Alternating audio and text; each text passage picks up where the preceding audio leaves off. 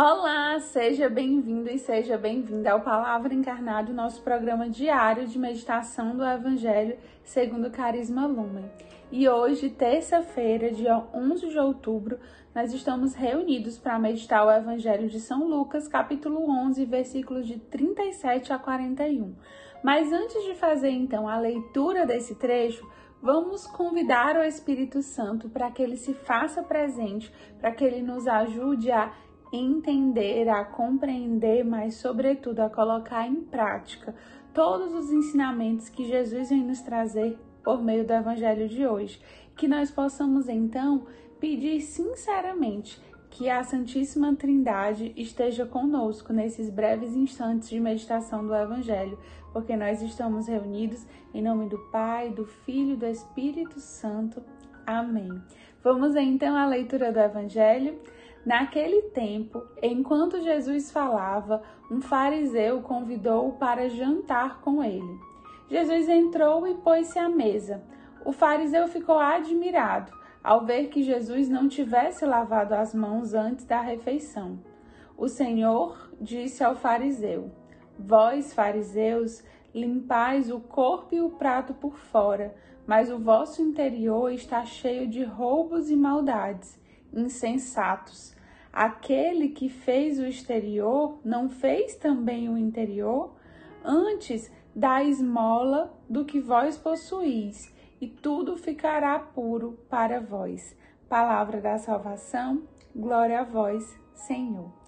Então, meus irmãos, o trecho de hoje é bem curto, bem claro, bem fácil de compreender. Né? Jesus estava lá falando, pregando, e um fariseu convidou ele para jantar. Jesus, então, foi até a casa do fariseu e quando Jesus está com o fariseu, o que que acaba inquietando o coração daquele fariseu?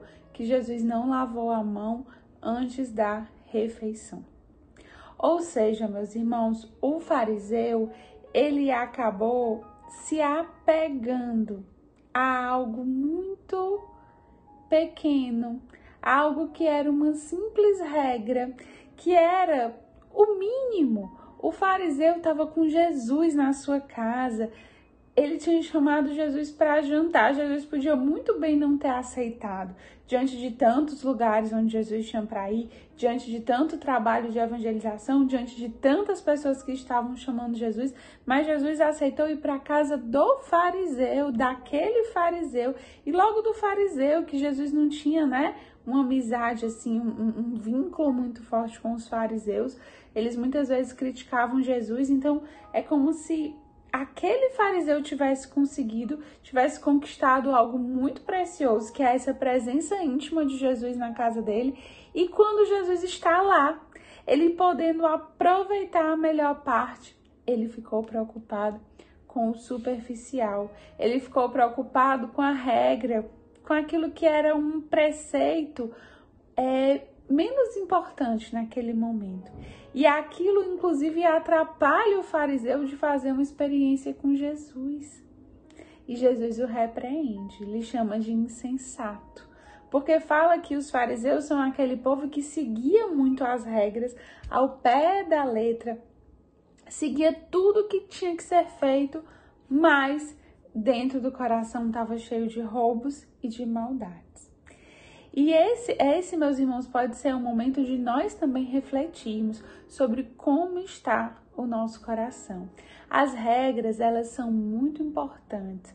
Elas devem sim existir porque elas nos ajudam a viver o bem, a viver os direcionamentos, né? A, a, a educarmos o nosso coração. As regras, elas devem ser algo que nos ajuda a educar o nosso coração. Porque se a gente ficar à mercê da nossa vontade, fazendo tudo como a gente acha que o nosso coração nos impulsiona, a gente vai acabar sendo muito mais guiado pelo prazer, pela vontade mais humana e não por aquilo que é lá de cima, que vem do alto. Por isso que as regras devem existir, mas as regras não podem nunca, nunca, nunca roubar o nosso encontro com Deus. A gente sabe que, infelizmente, existem muitas pessoas que deixam isso acontecer. E isso pode estar acontecendo com você e você nem está se percebendo. Mas às vezes você chega, por exemplo, numa celebração da Santa Missa e o outro lhe incomoda tanto, você fica observando o jeito do outro, a roupa do outro, o comportamento do outro durante a celebração e você acaba enchendo o seu coração de julgamento em vez de vivenciar aquele momento. Muitas vezes você está num serviço, inclusive dentro da comunidade, dentro da casa de acolhimento, e aquele serviço ele tem uma missão, que é te levar à santidade, né? Um serviço ele só existe se for para nos levar à santidade, ele só tem sentido dessa forma. Senão vai ser um emprego, um voluntariado qualquer, mas o serviço nos leva à santidade. E aí você acaba pelo, pela rotina do serviço, pelo cansaço, você julga mais do que ama. Você fala mal e murmura mais do que acolhe a cruz daquele serviço. Você não cresce em santidade porque você deixa o seu coração ser roubado por outras coisas.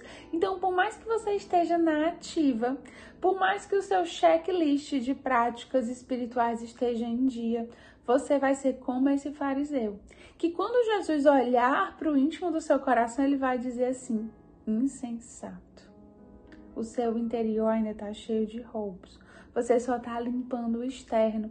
E nós não queremos que isso aconteça com a gente, não é mesmo? Nós queremos ter esse coração puro, esse coração que se oferta ao Senhor e não que fica se ligando nesses, nesses minimalismos, nesses detalhes, ou que por mais que saiba, aprenda e vivencia, não deixa que isso nos roube da experiência com Cristo. Nada pode nos roubar dessa experiência com Cristo. E Jesus, finalizando o evangelho, o diálogo dele com o fariseu, ele fala. Quando ele critica o fariseu, ele já dá uma indicação do que, que o fariseu pode fazer então para ficar mais puro. E ele fala para o fariseu dar esmola do que ele possui, e tudo ficará puro para ele. Dar esmola significa abrir o coração, se despojar, descer, ofertar sem esperar nada em troca, deixar que se, se abandonar, né? Deixar que Deus cuide das coisas, ou seja, eu estou dando tudo que eu tenho, eu estou me desapegando, eu estou descendo, me abaixando, e isso me ajuda a ser puro.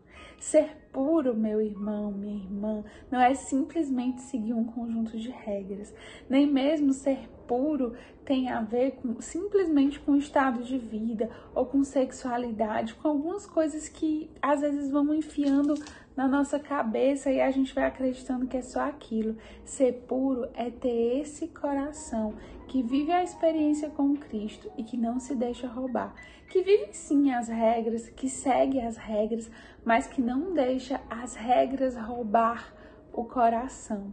Nós não somos, somos executores de regras. Nós não somos como igreja e comunidade, um checklist que precisa ser cumprido, mas nós somos uma multidão de pessoas que querem ter esse coração íntimo entregue ao Senhor. Por isso que as regras não podem nos roubar, elas precisam ser instrumentos. E os direcionamentos da comunidade são esses instrumentos.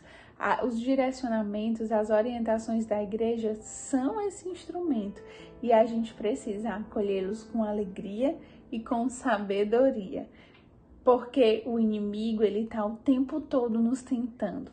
Ele quer o tempo todo nos tentar, até mesmo para tentar interpretar as regras com esse olhar fariseu ou interpretar as regras com uma flexibilização total que acaba também nos tirando desse caminho. Portanto, meus irmãos, não sejamos como os fariseus. Aproveitemos o dia de hoje para chamar Jesus para nossa casa.